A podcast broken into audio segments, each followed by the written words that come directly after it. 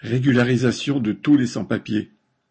La version de la loi immigration votée le 19 décembre a nettement amoindri les possibilités de régularisation pour les étrangers travaillant dans des métiers en tension, sous la pression des politiciens de droite qui, reprenant les idées de l'extrême droite, prétendaient que cela risquait de créer un appel d'air entre guillemets et d'attirer en France de nombreux étrangers.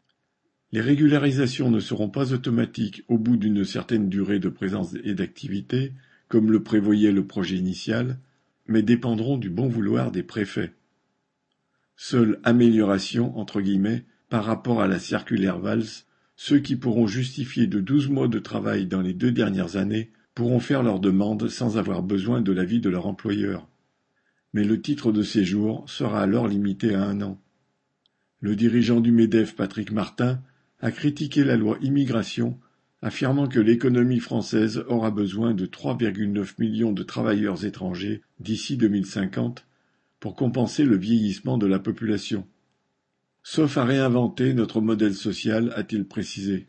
Autrement dit, à moins que les travailleurs dits français acceptent des salaires encore plus bas et des conditions de travail encore pires.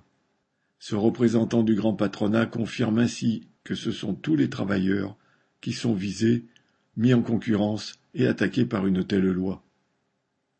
Hélène Comte